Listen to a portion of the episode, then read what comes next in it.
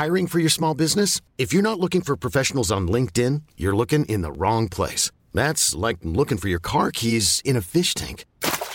LinkedIn helps you hire professionals you can't find anywhere else, even those who aren't actively searching for a new job but might be open to the perfect role. In a given month, over 70% of LinkedIn users don't even visit other leading job sites. So start looking in the right place. With LinkedIn, you can hire professionals like a professional. Post your free job on linkedin.com slash achieve today. C'est avec un immense plaisir que je vous parle d'une marque que j'affectionne tout particulièrement, Mama Hangs. Mama Hangs a les produits qu'il te faut en tant que maman allaitante. La brassière et le soutien-gorge d'allaitement absorbant. Ils sont conçus dans un tissu bien spécifique pour l'occasion, aka le micromodal, qui absorbe, sèche vite et te permettra d'éviter toute odeur, et ce en restant au sec. Tout ça veut dire que si comme moi tu as des fuites de lait d'un côté quand le bébé tète de l'autre, adieu coussinet d'allaitement qui se font la malle et bonjour brassière ou soutien-gorge qui tiendra toute la journée. Et ce n'est pas fini. Le petit nouveau de la collection, c'est le body, qui a les mêmes talents absorbants en s'ouvrant à l'avant avec des aimants trop pratiques. Ici, on ne se passera plus de ces produits top quali, beaux et confortables. Alors merci Mama Hanks de soutenir le podcast depuis si longtemps. Et si tu veux en savoir plus, rendez-vous sur leur site mama-hanks.com et avec le code MILCHECKER, tu bénéficieras d'une jolie et rare remise de 15% sur ta commande.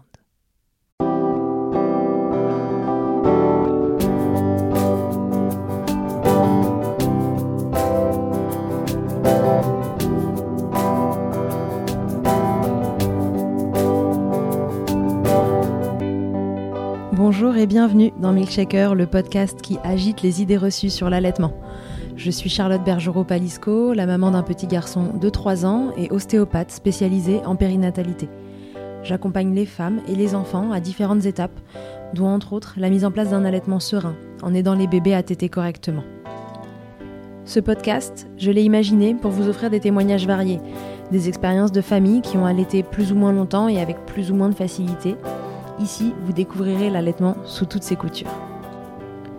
Vous pourrez aussi vous informer auprès de professionnels, tous spécialisés dans le domaine, pour vous apporter, lors d'épisodes experts, les informations les plus justes et savoir comment vous orienter en cas de difficulté.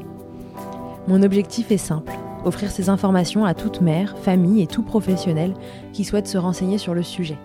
Que chacun puisse faire ses choix de façon éclairée et casser les idées reçues qui circulent pour vous rendre l'allaitement plus accessible, plus facile, normal, banal même, et ce, qu'importe vos envies et votre projet. Ce qui aide ces informations à se diffuser pour que le plus grand nombre puisse en bénéficier et qui permet à Milkshaker de continuer de s'agiter, c'est vous, par vos partages autour de vous, sur les réseaux, vos écoutes, mais aussi vos notes ou étoiles sur les plateformes d'écoute. Alors je vous serai très reconnaissante de prendre une minute pour soutenir ce projet. Et maintenant, place à l'épisode.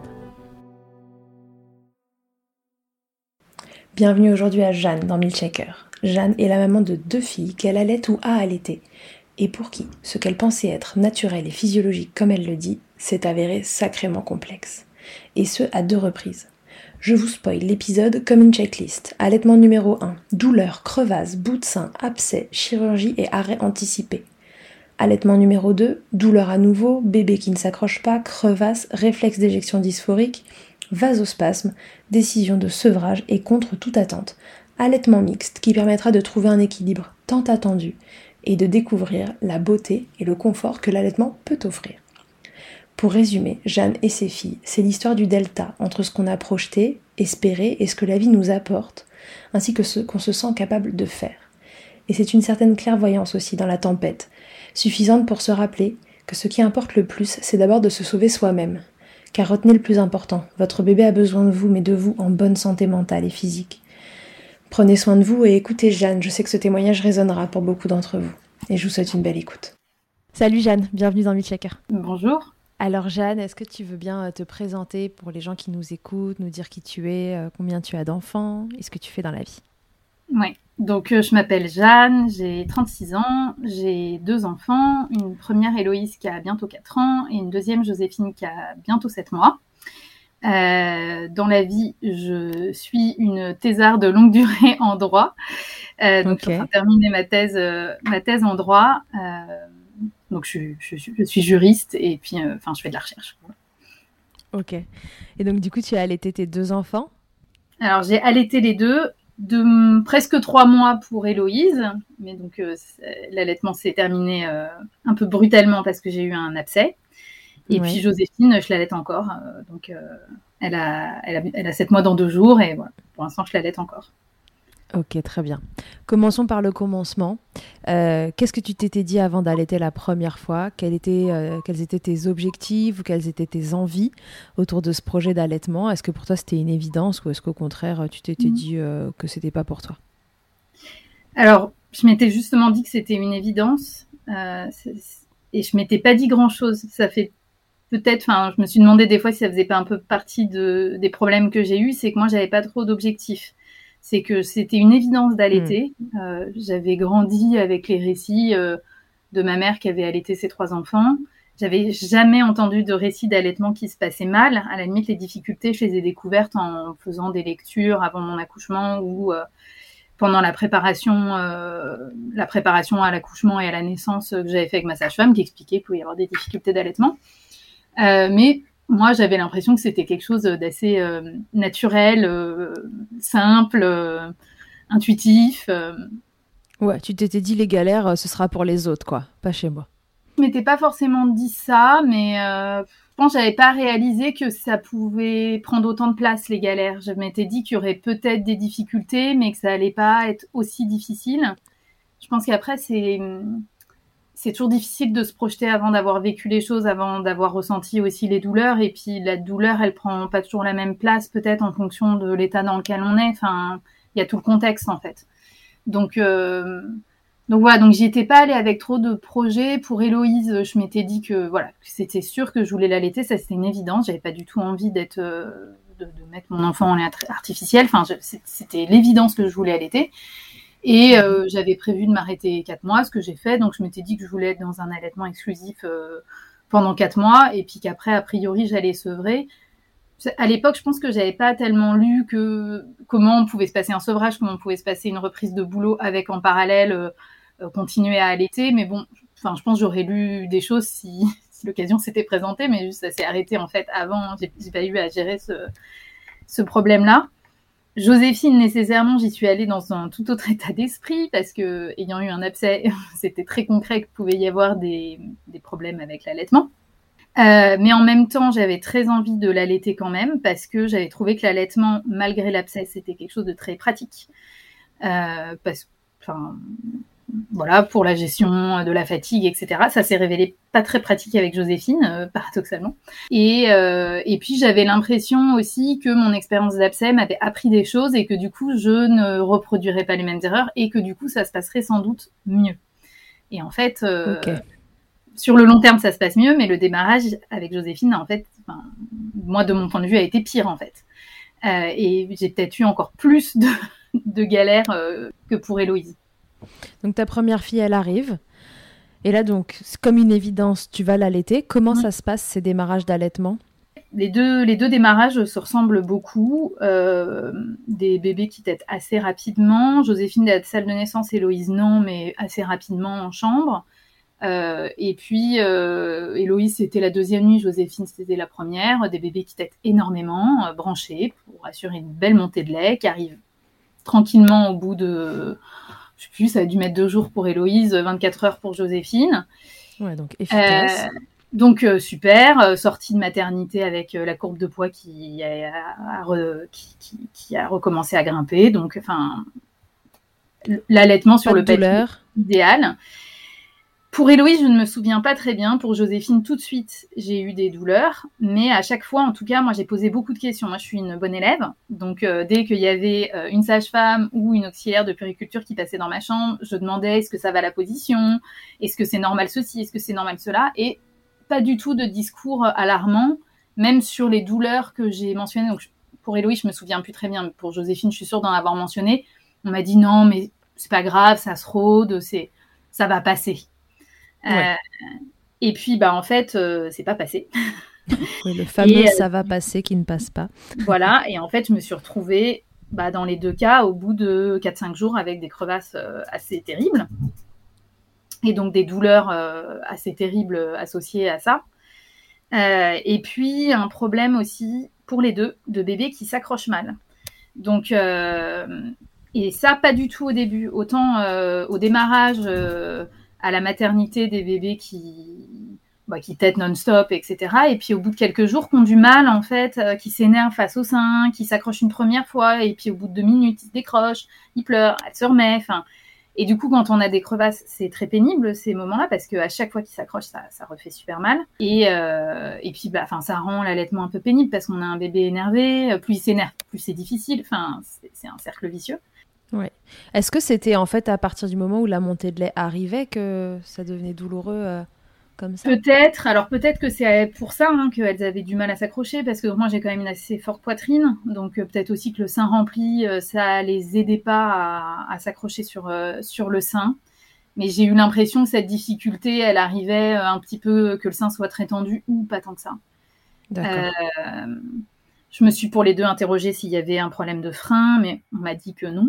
Donc euh, il n'y avait pas de problème physiologique euh, ou de, on est aussi allé voir pour les deux des ostéopathes pour être sûr qu'il n'y avait pas de problème euh, de nuque coincée, quelque chose qui empêchait le bébé de, bien s'installer et a priori non.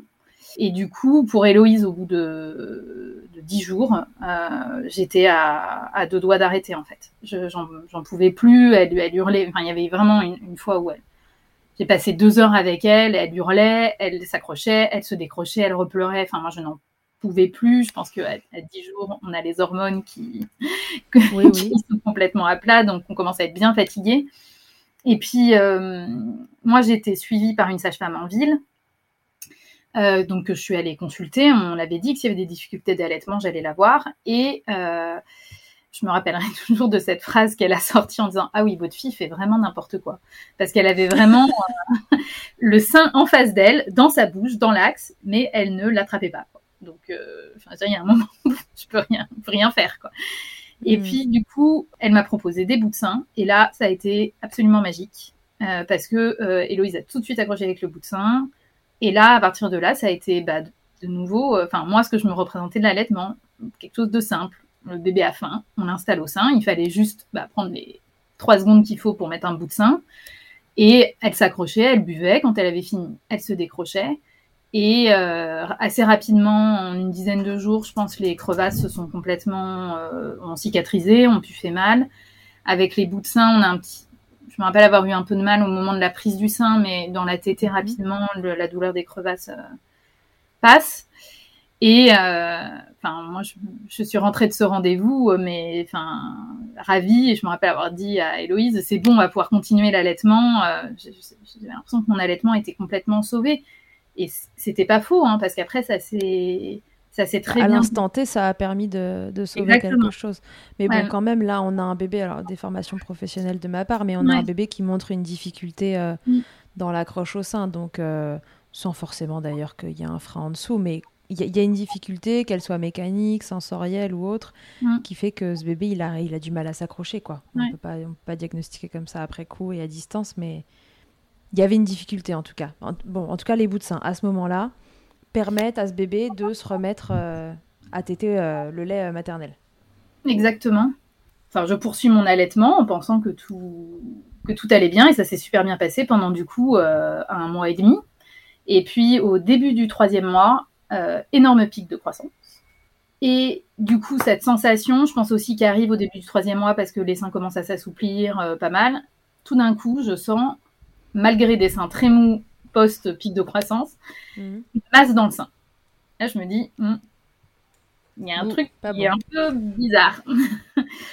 Manque de peau, on était, c'était la Toussaint, on était en vacances à la campagne, un endroit où il n'y avait pas de sage-femme. Et donc, du coup, et en plus, ma sage-femme était en congé sous là, donc pas possible de l'appeler non plus.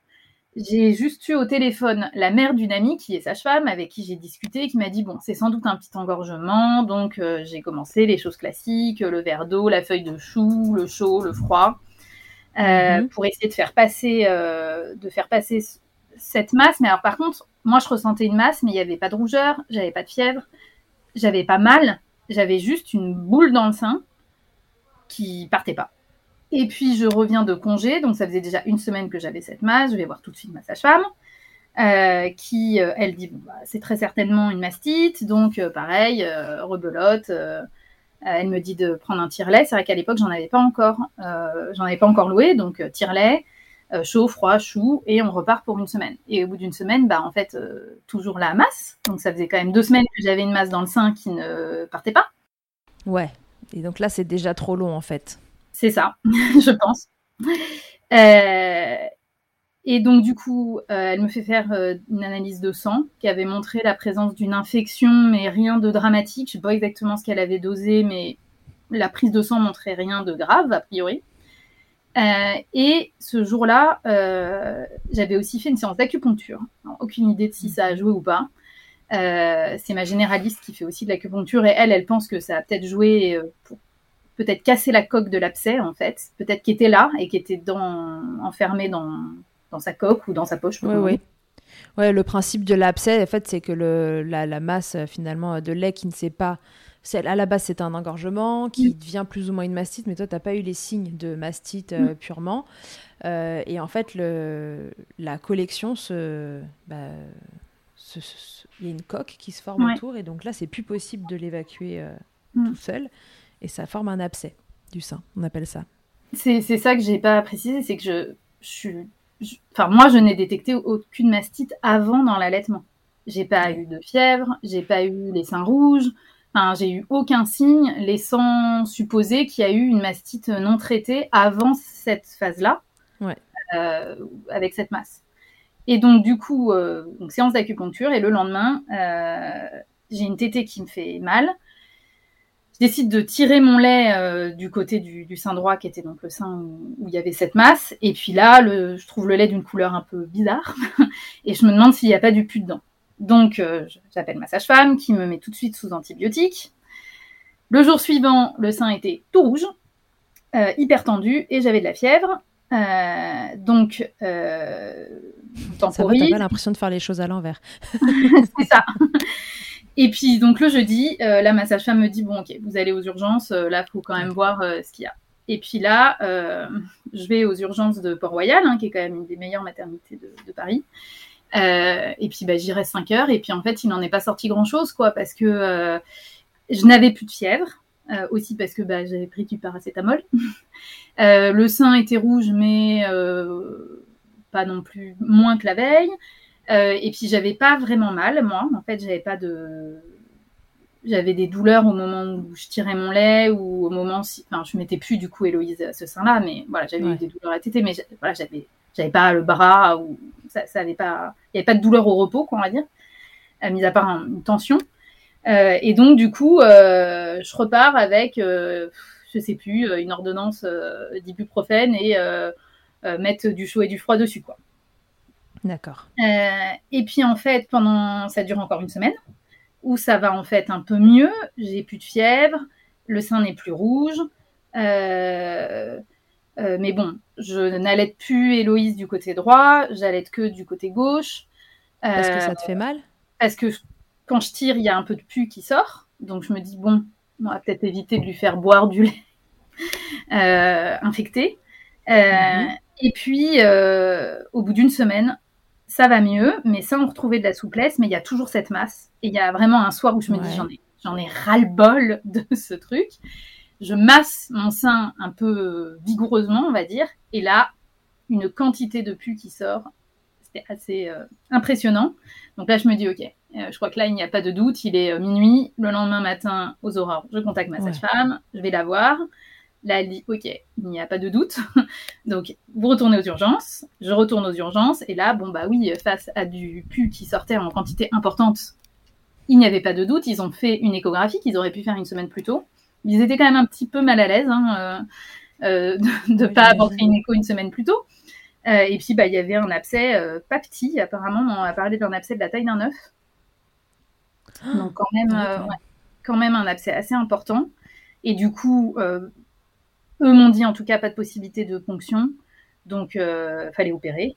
Et donc du coup, euh, bah, ils m'ont gardé le soir même. Hein. il était entre temps 22 heures. Ils m'ont gardé. Euh, donc opération sous anesthésie générale où on ouvre le sein pour retirer l'abcès.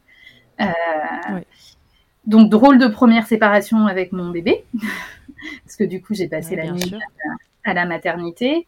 Euh, un peu étrange aussi, quand même, euh, de se retrouver avec euh, à la fois peut-être un soulagement, parce que enfin, c'était diagnostiqué, il y avait une solution. Mais moi, je me suis tout de suite dit que l'allaitement, c'était fini. De toute façon, je commençais à en avoir mhm. vraiment marre. En fait, ça faisait trois semaines que je passais mon temps à prendre des douches chaudes, à masser mon sein, à, tirer mon lait. Enfin, c'était plus du tout, plus du tout, du tout un plaisir. Euh, et puis, euh, et puis du coup, euh, je me réveille le lendemain matin avec l'infirmière passe en disant faut qu'on vous refasse votre pansement. je, je, vais dans, je prenais une douche avant et puis là j'enlève le, le, pansement et là j'ai découvert euh, un trou dans mon sein, euh, pas très loin de l'aréole, euh, la taille d'une pièce de 2 euros. Enfin, moi, dans mon souvenir, c'était vraiment immense, avec des mèches qui dépassaient, puisque du coup, il y a une cavité. de drainer. voilà, qu'il faut, il faut, il faut mettre des mèches dedans pour que ça cicatrise par le fond, de ce que j'avais compris. Donc, trois mèches qui sortaient, enfin, une, vision assez traumatisante. Mhm. Et voilà. Et donc, du coup. Euh, et alors, qu'est-ce qu'ils te disent à ce moment-là pour ton allaitement, justement? Parce que ce qui t'inquiète, c'est de pas pouvoir continuer. Ça t'inquiète de pas pouvoir continuer ou tu te dis de toute façon, euh, c'est clair dans ta tête, c'est fini? Moi, je me suis. Je, crois que j'ai pas envisagé deux secondes, en fait, de continuer. Je crois vraiment que j'en avais marre. De toute façon, en fait, je pouvais plus allaiter à droite. Euh, au moins le temps que ça cicatrise. Euh, de toute façon, la cicatrice, elle était trop près de l'aréole pour euh, envisager un allaitement à droite avant très longtemps. J'avais trop peur que l'allaitement à gauche stimule le sein droit et que ça cause plus de problèmes. Et puis, en fait, moi, j'étais encore dans cette idée que de toute façon, je reprenais le boulot un mois plus tard mm. et que de toute façon, l'allaitement, il serait fini. Donc, je me suis dit, bon, tu avais prévu, en fait, de la sevrer un mois plus tard. bon, bah, voilà, c'est fait, quoi. Moi, mon inquiétude, ça a plutôt été comment je fais pour arrêter la lactation avec un bébé qui tête plus du jour au lendemain. Euh, il fallait que ça s'arrête tout de suite, quoi. Et, euh, autant j'ai eu euh, toute la mise en place des soins infirmiers pour les pansements, autant la maternité, je trouve, m'a pas trop aidé là-dessus. Ils m'ont laissé repartir en fait avec un sein gauche qui était bien rempli de lait. là, finalement, j'ai appris à ce moment-là à savoir euh, bien drainer un, engorgement sans stimuler, mais en fait, euh, je savais en fait pas bien le faire avant. Mhm. Donc là, ça, c'était une belle leçon qui m'a été utile pour le deuxième allaitement. Mais par contre, c'était hyper compliqué de le faire à droite parce que en fait, euh, il y avait, il y avait cette, cette plaie qui était très proche de l'aréole, qui m'empêchait de, de manipuler le sein. Et puis émotionnellement, c'était hyper dur en mm. fait. Donc euh, là-dessus, ma sage-femme et ma généraliste ont vraiment été super parce qu'en fait, je suis allée les voir dans les jours suivants et c'est elles qui ont drainé euh, une fois par jour correctement le sein pour être sûr que ça allait pas euh, faire d'engorgement. Et en fait, la fabrique s'est arrêtée en quatre jours. Ça a été. Je pense que l'anesthésie générale, toutes les émotions, ça a dû de toute façon mettre un petit coup à la lactation et puis plus du tout de stimulation. En fait, ça s'est effondré rapidement. T'en as gardé une trace de quand tu parles de cette cicatrice là, euh, d'une taille d'une pièce de 2 euros? Est-ce qu'aujourd'hui tu as encore une trace de ça sur le sein? Oui, j'ai une cicatrice vraiment à la limite de l'aréole, donc ça se voit, ça se voit très peu. Après, euh, enfin ça se voit, ça, se voit quand même, mais je, suis presque contente de l'avoir aujourd'hui. C'est mon petit souvenir de cet allaitement. Voilà, pas besoin de me faire tatouer euh, le prénom de ma fille sur le bras. Moi, j'ai une cicatrice sur le sein. Mais par contre, euh, enfin maintenant c'est vraiment rien et apparemment, euh, alors on m'avait dit, j'avais fait une échographie quelques mois après que vraiment ça avait très très bien cicatrisé, qu'on voyait presque presque plus rien à l'échographie. Moi, je me demande si ça n'a pas joué dans les difficultés d'allaitement pour la deuxième quand même. Euh, mais voilà, je pense quand même que mon sein va bien. Par contre, les, les pansements ont été très longs. Hein. J'ai eu un mois et demi de pansements. Six semaines de pansement, ouais, c'est beaucoup. Euh, tous les jours, quotidiennement. Euh, euh, sur la fin, c'était peut-être tous les deux jours, mais mm. c'était tous les jours et les premiers jours, c'était vraiment douloureux. Enfin, je prenais un antidouleur avant que l'infirmière passe parce que fallait retirer une mèche et ensuite venir la remettre très au fond en fait, enfin, parce que c'était c'était très très profond. Oui, et ça faisait vraiment un trou. Ouais, il était gros et il était bien en dessous. C'est-à-dire que la, je crois que c'était une gynécologue qui m'a opérée, mais qui fait de la chirurgie visiblement. Enfin bref, la personne qui m'a opérée m'avait dit qu'elle avait, quand elle a ouvert, un instant, elle s'est dit mais mince, est-ce qu'il y a vraiment un abcès? Il est où? Et ils ont dû vraiment euh, descendre bas en fait pour le trouver. Donc il était vraiment profond, il était gros, donc euh, des pansements, euh, bah, voilà, quand même assez lourds, assez longs. Ok. Et aujourd'hui, tu n'as pas gardé de traces, tu vois, euh, en dehors de la cicatrice, évidemment, qui est là, ça j'avais compris, mais euh, tu n'as pas de traces, tu vois, d'un creux dans le sein. On dit toujours que la nature n'aime pas le vide et qu'elle vient le recombler. Euh, tu n'as pas, pas gardé de séquelles de ce côté-là, visuellement, tu vois, en dehors de la cicatrice? Le corps à récupérer. Ouais, c'est vraiment assez incroyable. Hein, ça, c'est bon pour les mamans à savoir parce que sur le moment, tu as été hyper choquée, c'était impressionnant, mais aujourd'hui, tu as récupéré ta poitrine telle qu'elle. Oui, oui, complètement. Et ça, c'est sûr que sur le coup, euh, voilà, il y a vraiment un aspect choquant. Enfin, moi, je me sentais euh, mutilée, quoi, d'une certaine façon. Et en fait, euh, bah, le corps se régénère. Et, et, voilà, même si le deuxième allaitement a été compliqué, et c'est peut-être en lien avec ça, j'ai aussi pu allaiter la deuxième, y compris du sein droit. Donc, je veux dire, ça, peut-être qu'il y a d'autres cas d'abcès, je sais pas, qui peuvent mettre des difficultés, mais ça, voilà, ça, on peut aussi pleinement euh, guérir. Je sais pas si c'est le bon terme, mais en tout cas, le, le corps est assez incroyable, moi, je trouve, sur ces, sur ces aspects-là. Ouais, ouais, ouais. C'est plus difficile, c'est vrai, de se remettre euh, sur ces cicatrices, où c'est euh, une mm. ouverture totale, que sur les drainages. On en parle dans l'épisode mm. d'Elsa, là, hein, qui est sorti en janvier. 2022, euh, euh, si vous écoutez cet épisode dans mm. longtemps, où elle, euh, sur son deuxième abcès, justement, elle a pu avoir un, une ponction de, mm. de l'abcès et ça a été beaucoup plus simple pour se remettre, ça permet de continuer d'allaiter parce que finalement la plaie est beaucoup moins soumise à infection, etc. Là, dans ton cas, c'est vrai que c'est impressionnant dans les démarrages d'avoir une cicatrice pareille. Oui, oui. Après, j'aurais voulu, j'aurais eu un projet d'allaitement long. Je pense que ça aurait été possible de le mettre en œuvre aussi. Hein. Je pense que c'était possible d'allaiter que à gauche, soit d'allaiter que à gauche pour toujours, soit peut-être même de relancer ensuite euh, une lactation à droite euh, au bout de deux mois plus tard. Euh, je ne sais pas si c'est possible, mais enfin, je pense que si j'avais vraiment voulu, ça aurait été possible. Si c'est, voilà, moi c'était toi, à cet instant-là, ça signait la fin de cette histoire-là. Tu étais, euh, de toute façon dans une dynamique où tu voulais, euh, où tu t'étais dit que tu arrêterais au moment de la reprise du travail. Donc, c'était finalement euh, avancer un petit peu le timing que tu avais prévu initialement. C'est ça, c'est ça. Et l'autre chose aussi, parce qu'on est toujours deux dans des histoires d'allaitement, c'est que Héloïse a très bien pris le biberon. Euh, je, crois même en fait, bon, du, coup dans toutes ces histoires, elle avait pris, et c'est pas plus mal, elle avait pris son premier biberon euh, entre mes deux passages aux urgences, quoi, en gros, parce que j'avais plus assez de lait en fait en allaitant que d'un côté.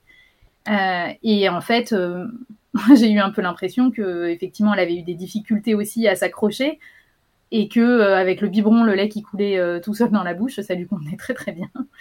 Euh, et du coup, elle m'a énormément aidée là-dedans. Alors, je pense qu'elle a dû sentir hein, que de toute façon, il euh, n'y avait pas, y avait pas l'option continue. Euh, c'était le bib ou rien.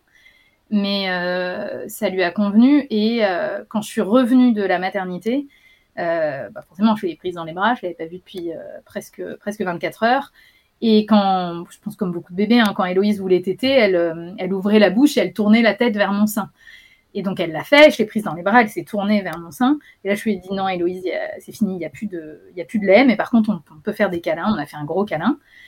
Et elle n'a plus jamais ouvert la bouche en tournant sa tête vers mon sein de, de, de, toute la vie. quoi. Et je, mm. je trouve ça assez incroyable de voir comme... Euh, moi je pense que les bébés comprennent beaucoup de choses. Et de, de voir... Euh, enfin elle m'a aidée quoi. Elle m'a vraiment, euh, elle m'a vraiment aidée. J'ai pas l'impression après je pensais quelque chose dont je lui parlerais. Je pensais pas anodin dans son parcours elle aussi, hein, d'avoir eu un sevrage aussi brutal. Mais voilà, j'ai l'impression qu'elle l'a pas trop mal vécu et, et ça, ça m'a aidé aussi quand même moi à, à, dépasser cette, cette histoire. Oui, et puis bah voilà, on a une Héloïse qui, voilà, ne l'oublions pas, euh, n'arrivait à téter qu'avec les bouts de sein dans un mhm. démarrage. Donc peut-être que, en effet, ce biberon qui arrive et qui est facile à attraper, pour elle, euh, quelque part, c'est une solution aussi. Peut-être qu'il y a de la mm. simplicité là-dedans. Et puis, en effet, tu as raison, les bébés savent ce qui se passe. Et, quand la décision, elle, est, ferme et définitive, parce qu'il n'y a pas le choix autrement, mm. ils, le ressentent très bien et ils s'adaptent euh, à la situation. Oui, tout à fait. Très bien. Donc du coup, ce premier allaitement s'arrête bon bah un peu brutalement, mais mais voilà, tu es dans une acceptation par rapport à ça, tu es, OK avec ça. combien de temps après arrive la petite Joséphine? Donc Joséphine, elle arrive trois ans plus tard. Et puis, bah, comme je le disais, hein, un, démarrage, je trouve, assez similaire. Un accouchement qui s'est forcément donc, un petit peu, enfin, un, peu plus satisfaisant, on va dire, plus rapide aussi, quand même, parce que c'est une deuxième. Et puis, euh, bah, mise au sein rapide, montée de l'air rapide, des douleurs dès le début. Et ça, moi, j'ai tout de suite posé des questions. Et mhm. ça, je pense que c'était une des choses qui n'était pas facile, c'est que je me souvenais plus exactement quelle était la douleur des crevasses, quelle était la douleur qui était liée un peu à l'abcès, enfin les gènes de l'abcès, c'est-à-dire que quand sur la fin de l'abcès, je tirais mon lait et qu'il y a du pus qui sort, en fait, c'est un peu épais, ça fait quand même un petit peu mal dans les canaux. Euh, et du coup, je, mélangeais, je pense, un peu toutes les sensations. Et du coup, je savais plus trop si les douleurs que je ressentais au début, qui étaient pas très fortes, hein, mais est-ce que c'était normal, que c'était la mise en place de l'allaitement, le rodage, ou est-ce qu'il y avait un truc qui était déjà en train de pas très bien se passer? Mais là encore, euh, alors je m'étais préparée un petit peu différemment. Euh, j'avais pas trop relu de choses au niveau livre, etc. Peut-être que j'aurais dû en fait rétrospectivement. Mais par contre, j'avais changé de sage-femme. Euh, parce que j'avais voulu être accompagnée en autonomie pour euh, cette grossesse-là, et qui se trouve que non seulement elle faisait de l'autonomie, mais elle accompagne aussi les allaitements. Et donc on en avait discuté ensemble avant, et je m'étais dit là pour le coup, s'il y a le moins de problèmes, la sage-femme, je la vois tous les jours s'il le faut, mais hors de question que ça reparte dans le décor euh, comme le premier allaitement. S'il y a une mastite, je veux passer à côté. Quoi. Et elle était tout à fait d'accord sur le fait que avec un antécédent d'abcès, il fallait un peu surveiller les choses, donc elle était très disponible pour moi. Euh, mais donc, euh, passage à la maternité, il se trouve que euh, je suis, je suis sortie un vendredi, elle, elle était partie en week-end un peu avant, donc on s'est pas vu avant le lundi suivant avec ma sage-femme. Par contre, j'ai vu une sage-femme du Prado, mhm. donc une sage-femme à domicile le, le week-end suivant mon allaitement. et donc, bah, et les sages-femmes de la maternité et la sage-femme du Prado ont dit non, non, il n'y a rien de grave, c'est en train de se faire. Le lundi suivant, donc J plus 5 de mon accouchement, quand ma sage-femme me voit, elle fait hmm, quand même. Euh, quand même, en fait, là, il y a des belles crevasses. Euh, non, en fait, ça doit pas faire mal. Donc là, euh, on va, falloir régler le problème, quoi. Et là, en fait, je suis partie pour un mois compliqué. Alors, c'est, je pense, c'est même pas la chronologie qui, enfin, je, je sais même pas comment parler de ce premier mois tellement ça a été chaotique parce que euh, euh, donc il y a eu des crevasses euh, très très importantes qui par moments se sont un peu résorbées et des moments où ça allait de nouveau moins bien. Donc des douleurs on va dire en permanence pendant le premier mois. Euh, c'était l'hiver. Euh, moi, j'ai accouché, j'étais malade. Forcément, j'ai filé ma toux au bout de quelques jours à Joséphine. Donc, Joséphine a été un peu enrhumée. Donc, rien de grave. Mais je pense que ça aide pas un bébé à téter très bien ou à prendre du poids. Et donc ça, il y a eu la petite inquiétude la deuxième semaine, elle ne prenait pas de poids. Donc ça, ça a rajouté une, pression sur mon allaitement. Euh, ça se passe pas bien, j'ai des crevasses euh, et elle prend pas de poids. Joséphine euh, est un bébé qui dort très bien et ça, nous l'a montré dès la deuxième nuit. Donc elle faisait des plages assez longues, même la nuit de 5 heures, ce que toutes les mamans rêveraient d'avoir. Sauf que là, en fait, comme elle prenait pas de poids, il a fallu la réveiller elle ne se réveillait pas. Donc on passait avec mon mari euh, une heure et demie à la stimuler et puis ensuite elle passait une heure et demie à hurler devant le sein parce qu'elle aussi elle avait du mal à s'accrocher. Et pour le coup, de mon côté, toute la physiologie de l'allaitement que j'avais bien ressenti pour Héloïse, le côté où les hormones soutiennent la fatigue en fait, en aidant à se réveiller dès qu'on entend le bébé mhm. pleurer, pouf, on est réveillé, on le met au sein, on se rendort euh, tout de suite. Moi j'ai fait du cododo pour les deux. Héloïse, une fois qu'elle était installée au sein, avec les bouts de sein, moi, je me rendormais et puis je me réveillais au bout d'un moment. Oh, elle dort, je la remettais dans son lit et mes nuits étaient à peu près correctes. Là, je mettais mes... beaucoup de temps à sortir de mon brouillard euh, quand elle se réveillait la nuit et puis je la elle mettait beaucoup de temps à être au sein. Donc entre temps, j'étais très réveillée et puis en fait, je me rendormais pas du tout pendant qu'elle tétait, peut-être aussi parce que j'avais mal. Euh, donc moi, j'étais quand même très très fatiguée. Euh, donc tout ça a fait un mois très très fatigant. Et donc bah, face à ça, on a cherché des solutions. Forcément, on a évoqué de nouveau les bouts de sein. Moi, j'étais quand même pas fan parce que c'est peut-être quelque chose qui a joué dans mon abcès. Bah, on ne sait pas. En tout cas, on a un bébé qui n'arrivait pas à s'accrocher au sein, donc qui éventuellement avait un problème de succion qui peut-être drainait pas bien le sein. Et on rajoute à ça euh, un bout de sein qui, euh, bon, si jamais vous savez pas ce que c'est, est en fait comme un embout en plastique qu'on vient ajouter euh, sur le sein et qui est un peu préformé, ce qui fait que les bébés ont un peu plus de facilité à l'attraper que, mm. qu'un sein classique s'ils ont un problème avec leur succion. Mais ce bout de sein-là fait que le transfert de lait peut être moins bon et éventuellement favoriser tout ce qui est engorgement, mastite, abcès. Donc voilà, de toute façon, ce qu'il faut se souvenir avec les bouts de sein, c'est que c'est toujours une solution assez transitoire normalement. C'est ça. Donc du coup, il faut essayer de les enlever. On l'envisage quand même, on fait même un essai, mais je ne sais pas si c'est Joséphine qui n'est pas du tout comme sa sœur, ou moi où elle a senti que j'étais pas convaincue, mais en fait, Joséphine n'a jamais accroché avec les bouts de sein. Donc euh, elle s'accrochait limite encore moins bien quand il y avait le bout de sein que sans bout de sein. Moi, j'ai fait une tétée avec un bout de sein, j'ai senti que ça drainait pas bien. Donc je me suis tout de suite dit, ah non, euh, j'ai des crevasses, je vais pas en plus euh, avoir un abcès, enfin là, non. Et puis, euh, enfin voilà, ça ne réglait pas le problème. Elle, globalement, elle n'en elle voulait pas. D'ailleurs, euh, Héloïse a eu une tétine, Joséphine n'en a jamais voulu. Enfin, je pense que elle a... Héloïse avait un rapport au plastique différent de, ce qu'a Joséphine. Euh, donc du coup, les bouts de ça ne, ne, fonctionnant pas, bah, il a fallu travailler la position. Et euh, je pense que là-dessus, moi, j'ai été désavantagée un peu par deux choses par rapport à la position. Visiblement, ça ne se faisait pas naturellement, parce qu'il y a des femmes qui se pose pas 10 000 questions sur la position et de façon un peu instinctive, elle place correctement le bébé, le bébé s'installe bien, ou même dans une mauvaise position, tout se passe bien aussi. Moi, visiblement, fallait travailler la chose. Euh, moi, je me suis dit déjà que, en fait, je pensais être forte de ma première expérience d'allaitement, mais en fait, je pense que les bouts de sein avaient créé un tropisme. Parce qu'en fait, une fois qu'on a les bouts de sein et que le bébé est bien installé, on peut se mettre dans la position qu'on veut quelque part. Ça ne fait plus mal, ça ne fait plus de crevasses. Donc je pense mm. que j'avais pas été dans, j'avais pas eu de si bons réflexes que ça dans le placement euh, d'Héloïse, et du coup j'ai voulu allaiter peut-être un peu pareil Joséphine, mais sans les sein, en fait ça, il y a, enfin sans la médiation du bout de sein, en fait la position n'était pas terrible. Et est-ce qu'il y a un thérapeute manuel qui passe par là? Bah moi j'ai vu un ostéopathe, j'ai fait avec ma sage-femme, euh, on a on a fait des mises au sein ensemble pour euh, regarder comment ça se mhm. passait. Euh, Et ça se passait bien pendant ces mises au sein-là avec la sage-femme? Bah, euh, compliqué. Elle m'a beaucoup corrigé, etc. Mais du coup, euh, moi, je pense aussi, en fait, j'ai une, j'ai une forte poitrine. Et en fait, je pense que ça me gênait dans le positionnement de, de mes filles, mais notamment de Joséphine. Euh, c'est tout bête, mais en fait, dans les photos, les vidéos, enfin toutes les représentations qu'on a d'allaitement euh, qu'on trouve, hein, d'illustration, c'est souvent des poitrines moins importantes, donc on voit le bébé mis assez haut. Euh, en fait, moi avec une forte poitrine, euh, bah en fait, il faut mettre le bébé assez bas parce que mon sein est assez bas.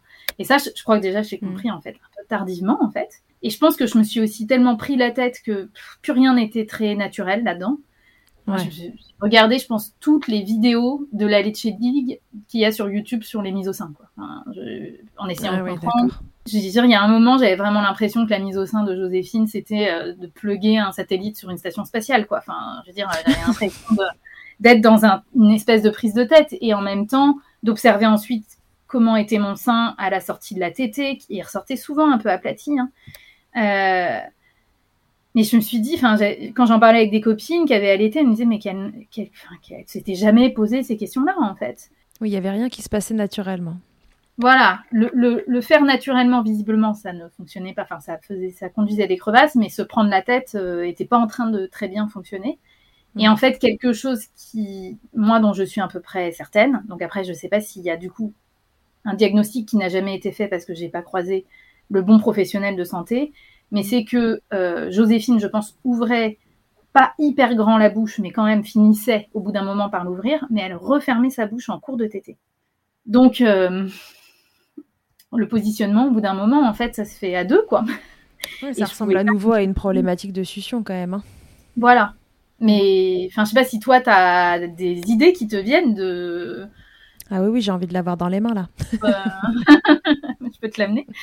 Je sais pas pourrait y avoir d'autres que, que pas de frein, pas de problème de torticolis, de machin. Donc, c'est ça que je trouve très compliqué aussi, c'est que euh, euh, moi, j'ai essayé de m'entourer de professionnels qui, à la fois, euh, sont spécialisés, enfin, aussi bien l'ostéopathe que j'ai vu est spécialisé en pré et post-natal et voit beaucoup de nourrissons.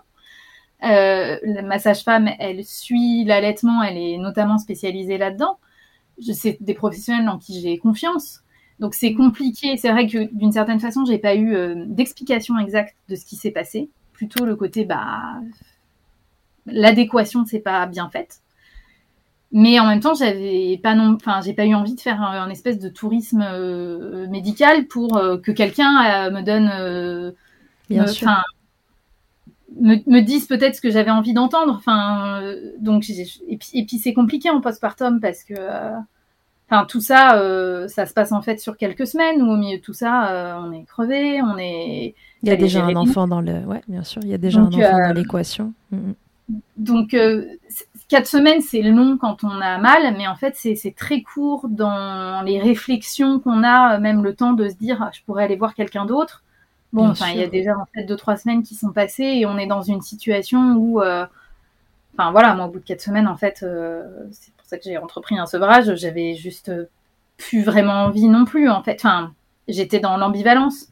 Euh, mais euh, mais j'étais plutôt dans cette optique-là plus que dans une optique de d'aller voir quelqu'un qui potentiellement n'aurait pas non plus euh, de réponse à mes problèmes.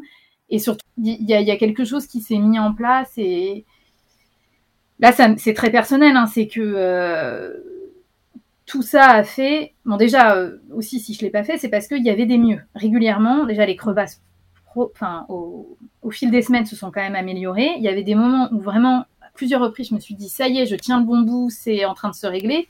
Euh, la mise au sein aussi. Enfin, il y avait des fois où elle prenait très bien le sein, d'autres étaient où elle le prenait moins bien. Elle, avait moins de difficultés à s'accrocher. Euh, le rythme commençait à se faire. Elle, elle, avait, elle, elle prenait du poids, donc c'était réglé de ce côté-ci. Donc, sans arrêt, moi, je me suis dit, bon, bah, ça y est, on tient le bon bout. Et puis, en fait, euh, c'était en dents de scie, en fait. Euh, ça valait mieux. Et puis, de nouveau, ça allait pas bien. Et donc, pendant toute cette période, j'ai été à osciller entre est-ce que j'entame un sevrage mhm. ou est-ce que je m'accroche Et en même temps, avec aussi le problème que entamer un sevrage dans le courant du premier mois, c'est en fait hyper compliqué parce qu'en fait la lactation euh, est pas très bien installée donc si on fait n'importe quoi elle peut se casser la gueule et ça peut être fini fini euh, et en même temps, faire un sevrage au milieu des pics de croissance, euh, ça marche pas très bien. On supprime une tétée pour mettre un biberon et elle en met quatre derrière parce qu'elle est en pic de croissance. Donc en fait, moi je me suis retrouvée, euh, je, me sentais un peu coincée aussi en fait, dans un l'impression de, de de pas de toute façon de pas pouvoir prendre une décision, enfin de pas pouvoir faire un choix parce que de toute façon, euh, quoi qu'il arrive, j'en avais encore pour deux semaines euh, de sevrage extrêmement chaotique, avec des risques d'engorgement, euh, avec un risque d'abcès. donc, euh, donc moi, je me suis vraiment pas ta première expérience qui.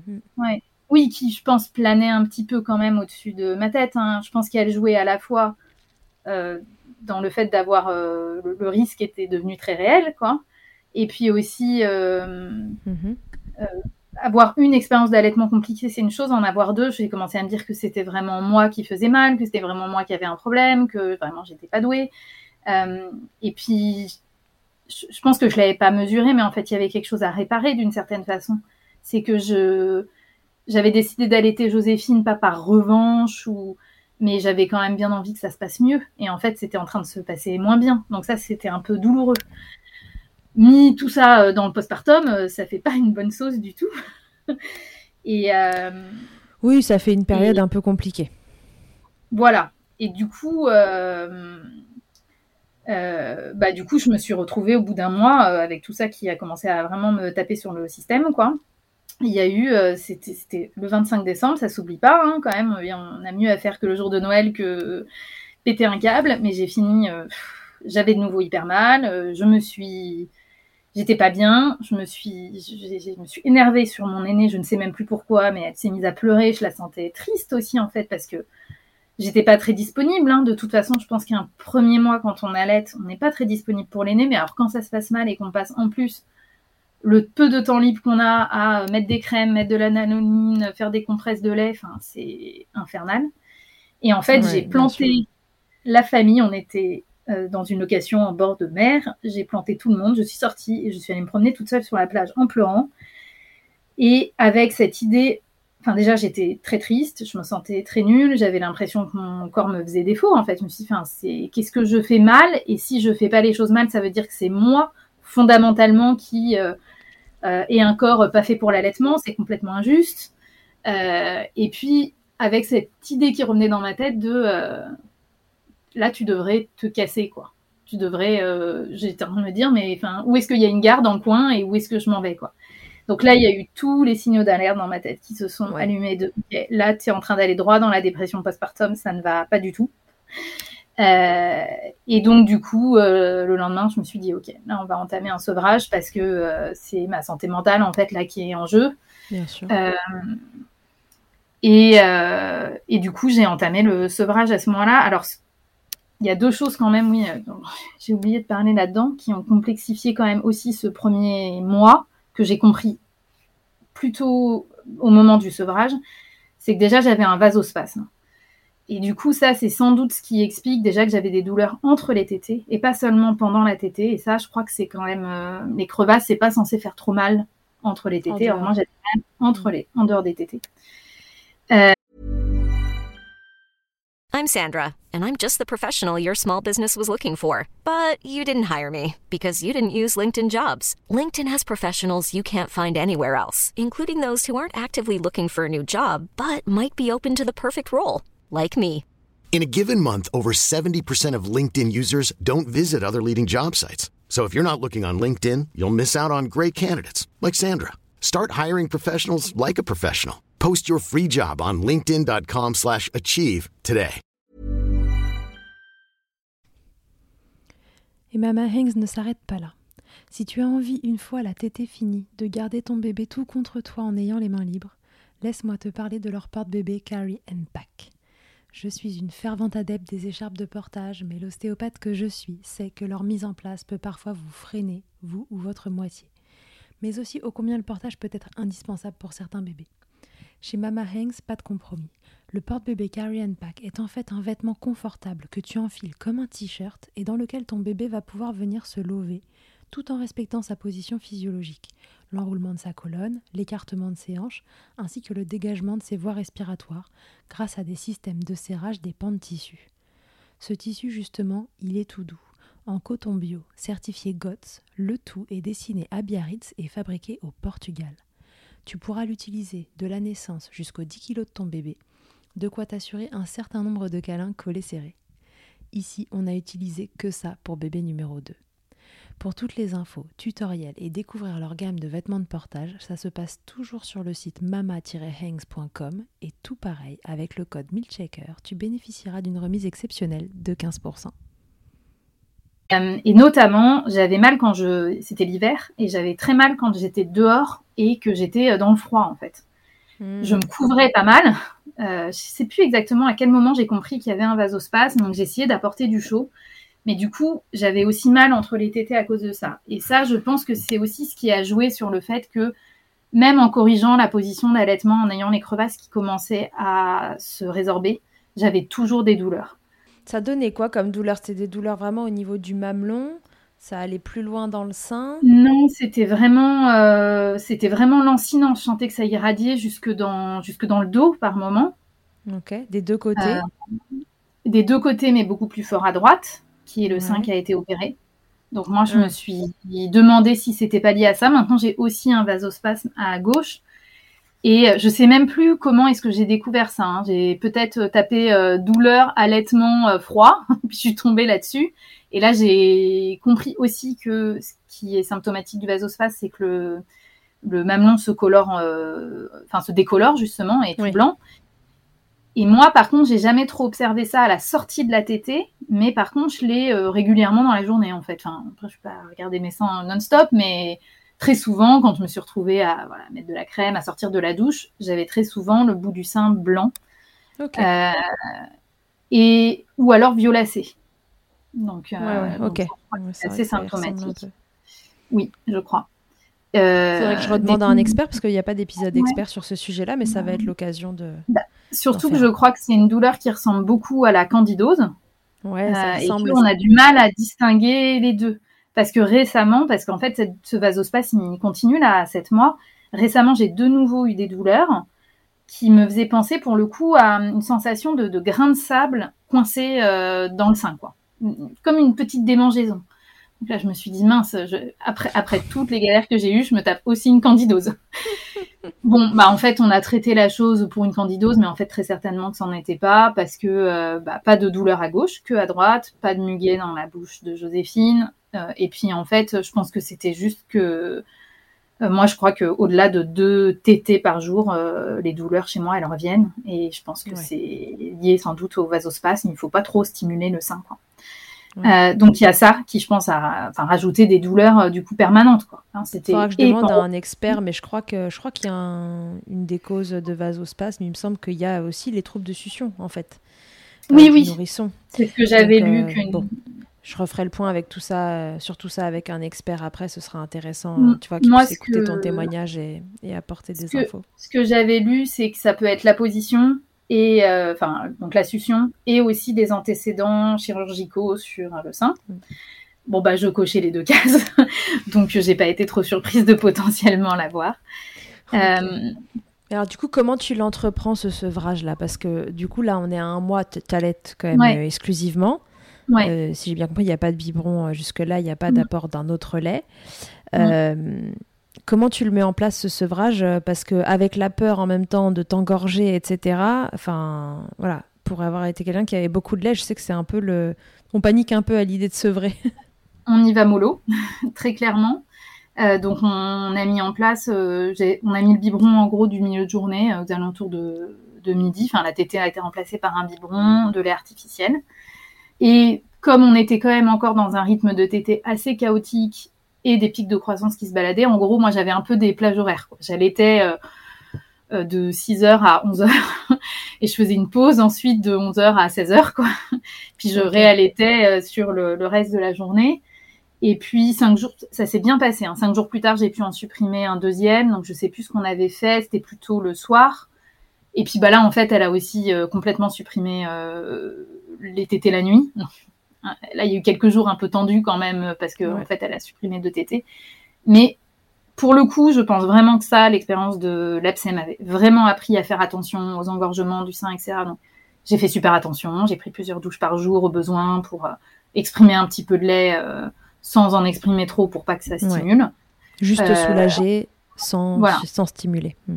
Et dans tout ça, j'ai vu ma sage-femme hyper régulièrement pour euh, faire checker par une professionnelle qu'il euh, y avait vraiment pas de problème. Euh, et ça, je pense que c'est hyper important quand on se galère d'être accompagné, hein, parce que il y a, on en a besoin sur le plan sur le plan psychique et et puis bah, enfin voilà, ça, ça évite qu'il y ait des choses qu'on détecte pas en fait. Et en fait, ça a duré à peu près 15 jours. En 15 jours, on était descendu à à 2-3 tétés ou 2-3 biberons en fonction des jours, quoi. Et puis, bah, en fait, euh, les douleurs se sont arrêtées à ce moment-là, à peu près. Enfin, en tout cas, elles sont devenues euh, très supportables. Donc les Euh, douleurs de, de- du moment de la tétée ou les vasospasmes ou les deux Ouais. Bah, les crevasses, c'était terminé, donc il y avait plus Ouais. de douleur au moment de la tétée. Et entre les tétées, j'avais pas ou peu de douleur. Et du coup, euh, bah, je suis Tu t'es restée dit un pourquoi arrêter là? Bah là, je me suis un peu ça. Je me suis dit, bah, je vois pas l'intérêt de retirer euh, une tétée de plus. On va bien voir si ça tient. Et puis, bah, en fait, ça a tenu. De temps en temps, il y a eu des pics de croissance. Donc, c'est plutôt l'allaitement qui a encaissé les pics de croissance. De temps en temps, ça me refaisait mal. Euh, donc, euh, voilà. Est-ce que c'est la succion? Est-ce que c'est le vasospasme? Je ne sais pas. Mais donc, du coup, souvent, quand j'étais au-dessus de 3 tétées, j'avais de nouveau mal. Donc là, je me disais, bon, allez, on rebascule, on redescend. Ouais. Mais en fait, en faisant ce jeu de 2, 3 tétés, de temps en temps 4, bah, en fait, on a poussé l'allaitement euh, jusqu'à son entrée en crèche euh, quand elle avait un peu plus de 4 mois. Et Mhm. puis, les premiers mois, euh, le premier mois, mois et demi où elle était en crèche, j'ai tiré mon lait en journée parce que j'avais justement pas envie que la lactation s'effondre, parce qu'entre-temps, j'avais, je commençais à bien aimer allaiter. du coup, tu as repris plaisir, bah oui, parce que si on enlève les contraintes, trois tétés dans la journée, un bébé qui est pas dépendant de nous et tout, j'ai envie de dire, au bout d'un moment, ça devient quand même super confortable cette histoire. C'est ça, c'est que je pense qu'il y a eu l'effet. Euh, déjà, j'avais plus mal, donc euh, enfin, plus de douleur, c'est quand même en fait un. Ça change la vie. Enfin, ouais.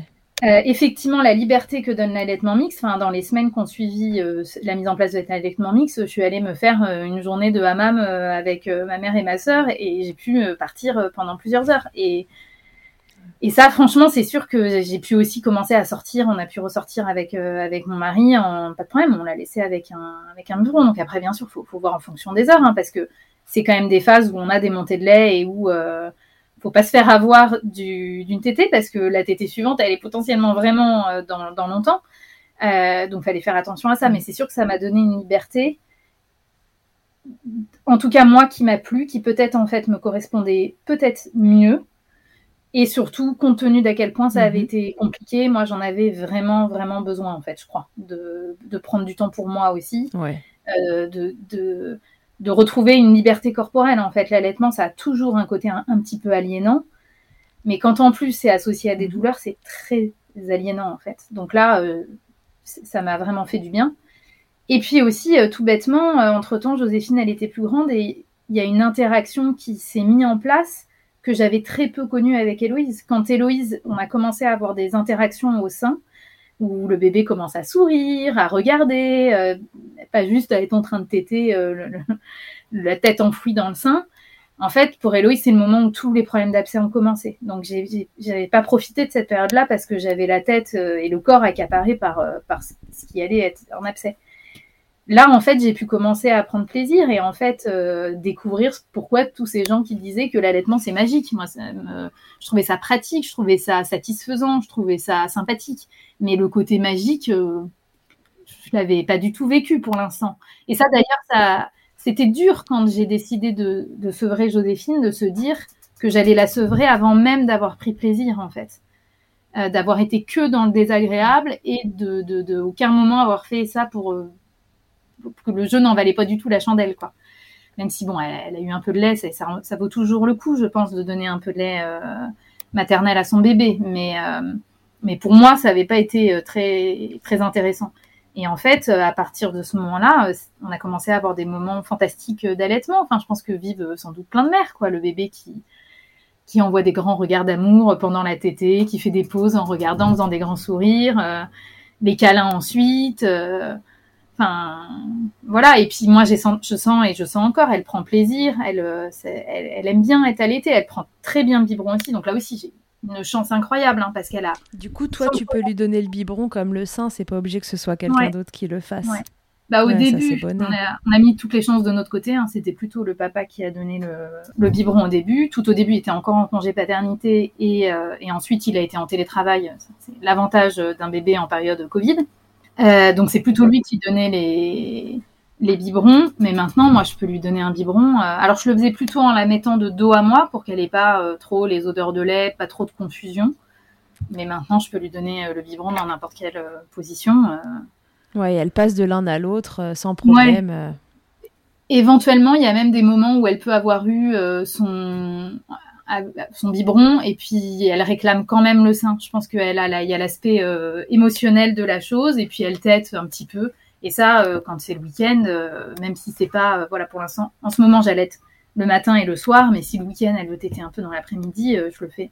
Enfin, voilà, maintenant ça pose, j'ai plus du tout de, de enfin, je surveille quand même mes seins, mais à 7 mois d'allaitement, il y a quand même moins de phénomènes de montée de lait, etc. Donc je, peux un peu plus faire les choses comme je le sens.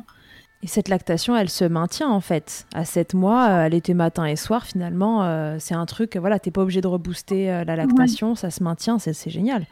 Bah, là, en tout cas, ça fait deux semaines que j'ai supprimé le tirage de lait en journée parce que je commençais à en avoir un peu marre. Et en fait, alors, comme elle était en, allaitement, en allaitement mixte, moi, j'ai pas tiré pour lui donner du lait à elle parce que euh, de toute façon, c'était une charge mentale supplémentaire de devoir apporter mon lait à la crèche.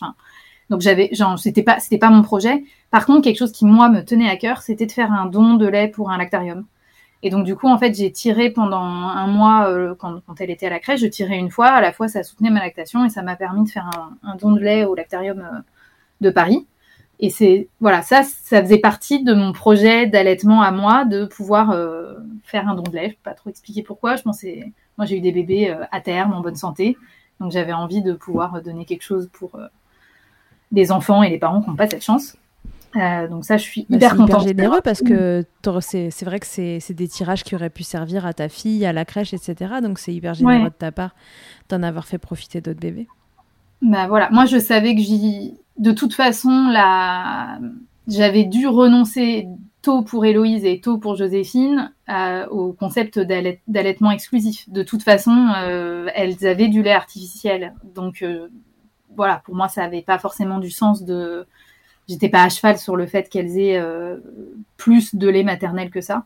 Et voilà, par contre, c'est sûr que donner du son lait au lactarium, c'est un peu plus contraignant. Les, conditions pour tirer sont un peu plus contraignantes que euh, quand on le fait pour soi. Euh, et c'est aussi pour ça que là, j'ai été contente de supprimer le tirage euh, en journée parce que ça prend quand même un petit peu de temps. Donc on va voir si la lactation tient. mais finalement, je me retrouve maintenant à pouvoir avoir un projet d'allaitement qui finalement est celui que j'ai toujours eu. C'est que moi, j'ai jamais eu comme projet d'allaiter X mois ou très longtemps mon enfant. Moi, mon projet, ça a toujours été, moi j'ai envie d'allaiter, puis je le fais tant que ça me fait plaisir et que je sens que ça plaît à mon bébé. Et en fait, bah, ces difficultés m'avaient empêché d'avoir ce projet jusque-là parce que euh, bah, je, me suis, retrouvée contrainte euh, d'arrêter pour, euh, pour Héloïse et en fait d'arrêter finalement non pour Joséphine. Et je pense aussi que de ne pas avoir de projet d'allaitement longue durée, ça m'a pas aidé. Peut-être que d'autres femmes, de toute façon, dans l'adversité, coûte que coûte, auraient voulu que ça marche. Euh, parce qu'elles avaient un, un, projet longue durée. Moi, j'avais pas cette, euh, cette motivation en fait. J'avais pas du tout, euh, même si je suis persuadée que le lait maternel c'est ce qu'il y a de mieux pour le bébé. Mm. J'avais pas non plus, ça me posait pas de problème. Je, voilà, j'ai pas cette croyance que c'est problématique pour un bébé de se retrouver au lait artificiel si c'est global. Il faut mieux lui donner de l'artificiel et avoir une mère qui n'est pas au bout du rouleau que de l'allaiter coûte que coûte. Mais du coup, là, je me suis retrouvée dans cette situation enfin où je peux faire effectivement euh, être juste dans le présent. Donc là, pour l'instant, euh, ça convient à Joséphine, cet allaitement euh, matin et soir et en journée le biberon. Ça me convient à moi j'ai un peu en tête de le faire jusqu'à la fin de l'été parce qu'on va passer des vacances ensemble et que du coup on aura le temps euh, et que ça aura un côté pratique. Mhm. Je pense que peut-être que pour moi à la rentrée au niveau boulot, euh, j'aurais peut-être envie de pouvoir euh, reprendre encore plus de liberté, peut-être pouvoir aussi plus facilement ressortir le soir, etc. Mais on verra en septembre. Porter, quoi. Voilà. Exactement. Et si la et puis peut-être aussi que c'est Joséphine qui va se sevrer naturellement toute seule. Peut-être aussi que la lactation va en fait euh, moins bien tenir euh, avec juste deux tétés par jour dans X semaines. Et bah, là, c'est OK aussi en fait. En effet, il y, a évidemment des risques dans ces cas-là que la lactation euh, tombe un peu et que Joséphine mm. se détourne du sein un moment. Mm. Mais puis peut-être pas du tout. Peut-être que ça peut continuer comme ça très longtemps. Toi, décider que tu peux sortir le soir et, et, et, avoir un petit tirelet nomade, tu vois, pour, pour ce soir-là si tu as envie toutes les options sont possibles. Le plus important finalement, c'est que tu t'écoutes et, et que tu la regardes elle faire. Et, à toutes les deux, vous allez trouver le, bon équilibre. Et c'est finalement ce que tu as fait au moment où, où tu as sevré. Tu t'es écouté, tu t'es dit que là, euh, mm. il fallait faire autrement puisque tu étais en train d'y perdre ta santé mentale. Et à t'écouter, finalement, tu as trouvé un équilibre qui vous convient à toutes les deux. Alors, euh, génial. Finalement, c'est cet allaitement-là que tu voulais, peut-être. Oui, mais par contre, jamais, euh, j'avais jamais songé à l'allaitement mixte avant, en fait. Hmm. Euh, il est venu tout seul. Euh, après, il y a, enfin, je pense que j'ai eu beaucoup de chance. J'ai eu la chance qu'elle accepte le biberon et qu'elle continue néanmoins à téter, parce qu'il y a des bébés qui auraient pu, dans ces cas-là, soit refuser l'un ou l'autre. Bien sûr. Euh, ça aurait pu amplifier ses difficultés de succion aussi, je pense, de passer au biberon encore plus. Là, euh, mhm. non, elle a quand même réussi à améliorer la chose parce que je pense que maintenant, elle prend quand même relativement bien le sein. Euh, et puis, ma lactation a tenu. Donc, euh, il y a quand même beaucoup de paramètres que je maîtrisais absolument pas. Et pour le coup, alors autant j'ai eu plein de difficultés le premier mois, je peux presque dire j'ai pas eu de chance, mais autant sur la partie allaitement mixte, j'ai eu, eu de la chance. Et euh, donc, c'était voilà, c'était le petit cadeau du sevrage. Mais comme quoi, de temps en temps, enfin, je pense que j'aurais pu aussi continuer. Enfin, ça aurait peut-être été plus, enfin, moins vertueux de, de m'acharner en fait dans un allaitement exclusif. Mm. J'aurais peut-être déjà vraiment foncé droit dans une dépression postpartum. Peut-être aussi que il y aurait eu des complications encore plus compliquées autour de, de l'allaitement, ou alors que j'aurais me serais tellement dégoûtée que j'aurais fini par sevrer euh, deux ou trois semaines plus tard et que là j'aurais pu voulu entendre parler euh, d'allaitement de près ou de loin. Et que ça aurait pas réparé aussi en fait cette première expérience un peu en demi-teinte. Oui, c'est ce que j'allais te demander. Est-ce que du coup là la première expérience euh, est réparée? Est-ce que le si demain voilà ton allaitement se finit etc. mais pour des pour les bonnes raisons, pour celles que tu souhaites, est-ce que euh, quel souvenir tu vas garder finalement de tout ça? J'oublierai pas qu'il y a eu plein de choses compliquées et qu'il y a eu plein de choses euh, douloureuses et, euh, et, c'est en même temps une belle leçon de vie hein, aussi. Mais par contre, je, suis, je suis tellement reconnaissante de pouvoir vivre autant de plaisir à l'allaitement et je retiendrai ça. Et j'ai pas pour projet d'avoir un troisième enfant, mais si j'en ai, si j'en avais un troisième, j'hésite pas 30 secondes, je, je l'allaiterai. Et peut-être que s'il y aura encore des difficultés, alors, ce cas-là, je viendrai te voir avec. Parce que visiblement, quand même, moi, je trouve que les problèmes de, de succion des deux se ressemblent un peu. Hein.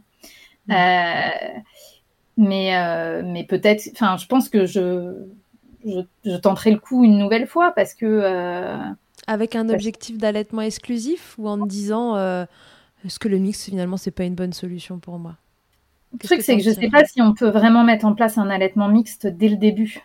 Je pense quand même que pour euh, la montée de la lactation, euh, ça peut, être, quand même très compliqué. Là, j'ai quand même eu de la chance que ça tienne au bout d'un mois, mais il y avait quand même eu, il y avait quand même eu un mois d'allaitement exclusif qui avait quand même, on avait passé les premiers, les premiers pics de croissance donc je, je pense que si je, si je veux vraiment allaiter, je pense qu'il faudra prendre le risque d'un allaitement exclusif. Mais, euh, mais maintenant, je connais la suite de l'histoire. Je sais à quel point ça peut vraiment être un énorme plaisir. Alors que quand, en décembre, j'étais dans ces difficultés-là, je n'avais pas idée que ça pouvait être euh, aussi génial. Je pense que c'est un peu comme quand on vit les contractions au premier enfant et au deuxième. au premier enfant, on imagine bien que ça on va être content d'avoir son bébé dans les bras, mais ça fait quand même super mal. Au deuxième, on sait déjà que ça va s'arrêter, on sait qu'on va oublier la douleur des contractions, et puis on sait à quel point on va vivre des choses incroyables avec son enfant derrière. Donc on, vit les choses avec plus de philosophie en fait. Ouais, ouais, plus euh, de distance. Hmm. Là, je, voilà, je n'avais pas idée que ça pouvait être aussi intense euh, l'expérience d'allaitement en fait. C'est un peu, euh, je trouve ça assez indescriptible. Moi, j'ai l'impression qu'il n'y a rien de plus proche après l'accouchement que l'allaitement de la vie in utero, en fait. J'ai l'impression que c'est un moment de où on refusionne, en fait, le temps de, de l'allaitement. On est de nouveau en lien complet. Il y a quelque chose de, enfin, de sensoriel qui se passe, en fait. Bien euh, sûr. Donc oui, on sent pas le bébé bouger dans le ventre, mais ils font des petits mouvements, on les a dans le creux de nos bras. C'est un petit peu.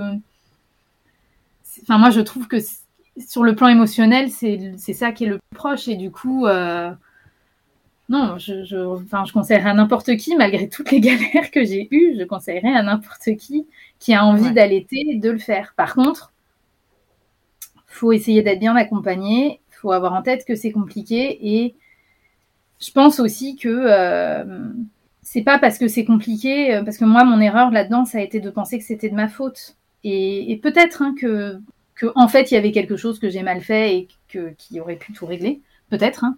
Mais euh, mais j'ai tellement essayé que si ce truc-là, euh, s'il y a quelque chose que j'ai mal fait, euh, c'est que je peux pas, on peut pas tout contrôler quoi. Non, on peut pas tout contrôler et tu as fait au mieux avec les armes que tu avais à cet instant là. Donc en fait, tu as fait le mieux de ce que tu pouvais. Il n'y a pas de bien ou pas bien, c'était comme ça. C'est ça. Et du coup, je, voilà, je pense qu'il y a un aspect on ne peut pas tout contrôler de ce qui se passe dans nos corps. On, a, on a tous des physiologies différentes. Et d'ailleurs, moi, j'ai vraiment vu des ressentis quand même différents sur le plan de la physiologie entre les deux allaitements. Enfin, ce côté, euh, soutenant de l'allaitement relativement à la fatigue sur mon premier allaitement que je n'ai pas du tout ressenti au deuxième, où j'ai plutôt senti que l'allaitement me fatiguait énormément. Et ça aussi, hein, une fois que je suis passée en allaitement mixte, j'ai senti aussi un soulagement physique assez rapide. Hein, je me sentais beaucoup moins fatiguée. Euh, j'avais beaucoup moins faim aussi. J'avais vraiment l'impression que l'allaitement euh, me, me, pompait. Euh, j'avais l'impression d'avoir besoin d'énormément manger. Enfin, c'est pas qu'une impression. D'ailleurs, j'avais vraiment très faim. Et dès que je suis descendue à 2-3 tétés, en fait, l'appétit a, a, assez drastiquement s'est réduit, quoi. Donc, je pense vraiment que c'est que l'allaitement me, me, pompait énormément. Et ça, je l'avais pas du tout ressenti pour pour l'aîné. Donc, pense vraiment qu'il y a, il y, a, il y, a des, il y a une physiologie qu'on maîtrise pas, et puis il y a le bébé en face euh, qu'on maîtrise pas, y, compris dans les galères qu'il a que dans euh, les facilités qu'il a à passer du biberon au sein. Euh, ouais. Voilà, je, je, pense que oui, je peux dire que on a donné les premiers biberons pour les deux, c'est le père qui les a donnés, que moi j'ai fait attention, voilà, de les mettre plutôt dos à moi pour pas qu'elles sentent trop le lait, que moi j'étais assez alignée quand j'ai fait les choses sur le fait que pour Héloïse que je voulais que ça se termine, que pour Joséphine, je voulais que ça se réduise. Donc sans doute que ça, ça a favorisé de la clarté pour le bébé. Et elles n'ont pas pu taper dans mon, dans mon ambivalence parce qu'à ce moment-là, il n'y en avait pas. Mais je pense aussi que j'ai eu de la chance. J'ai eu des filles qui euh, étaient OK pour le biberon. Et, euh, et, ça, je, c'est pas que euh, les choses que j'ai faites qui, qui, qui ont permis ça. C'est aussi. Euh, oui, il y a une part d'alchimie entre les différentes choses qui se mettent en place et qui, qui fonctionnent ou qui fonctionnent pas. Dans ton cas, ça a fonctionné. Mm. Et, tant mieux. Puisque tu nous parlais du papa, j'ai juste une petite question. Est-ce que, euh, tu vois, dans, dans, les prises de décision de bah, j'allaite, j'allaite pas, je sèvre, je sèvre pas, euh, comment il se positionne le papa dans tout ça? Parce que si on comprend bien, en décembre, là, après ce premier mois d'allaitement de Joséphine, t'es épuisé, t'as mal euh, et euh, t'es à deux doigts de, sombrer euh, dans quelque chose qui psychologiquement est pas, mm. est pas très confortable, on va dire. Alors lui, quelle position il, prend dans tout ça? Est-ce qu'il te laisse finalement décider de tout? Est-ce qu'à un moment il te dit, écoute là, enfin, qu'est-ce qu'on fait parce que je te vois pas aller bien et comment comment on peut avancer? Quelle place il prend dans ses allaitements? Alors sur le coup. ça aussi, hein, ça jouait hein, quand, quand ça allait pas clairement, euh, ça, ça a joué aussi sur notre couple. Hein.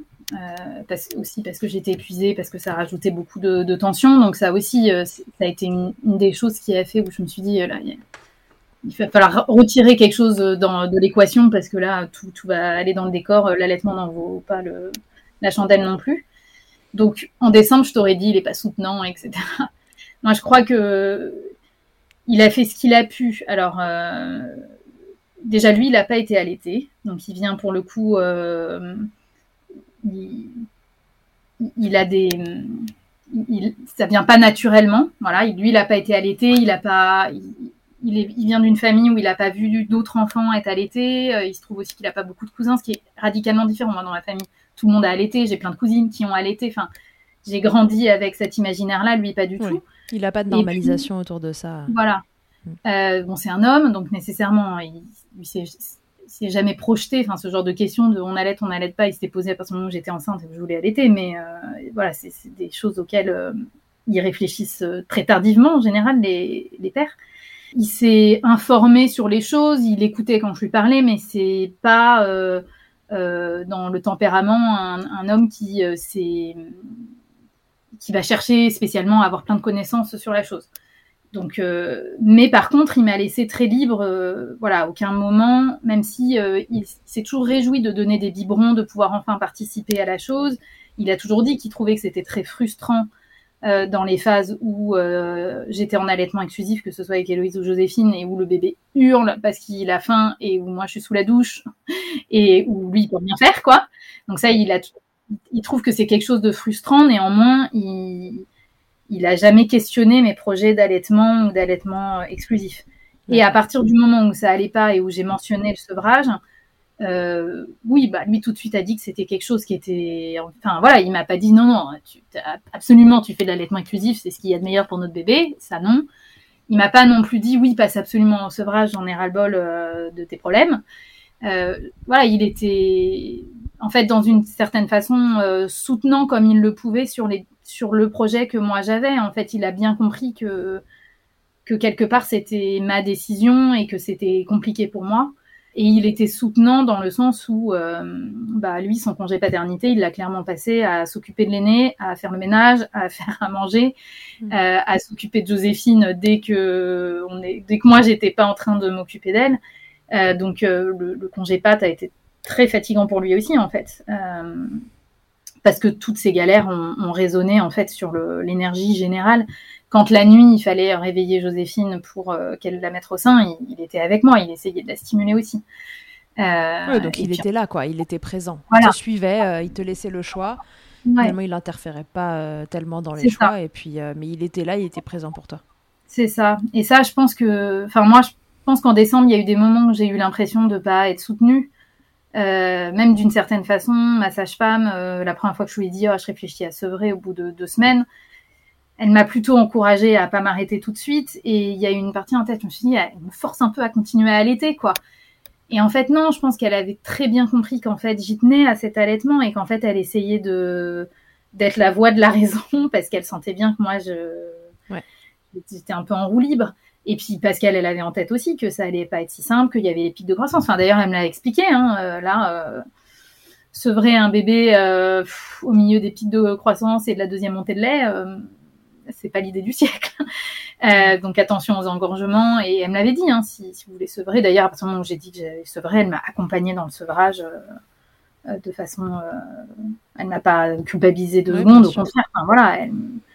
Donc, donc je pense que c'est c'est très compliqué aussi dans, toutes ces galères autour de la maternité, c'est que même si on est soutenu, à la fin, on est, un peu seul face à nos corps, face à nos envies ce qui m'a le plus aidé moi là-dedans, c'est de discuter avec des copines. Euh, déjà, d'ailleurs, dès qu'on a des galères, euh, tout l'imaginaire qu'on a que ça a été simple pour les autres a tendance à se fissurer. C'est-à-dire que dès qu'on parle de ces galères, euh, tout le monde vient en disant ah mais non, mais en fait pour moi non plus ça n'a pas été simple.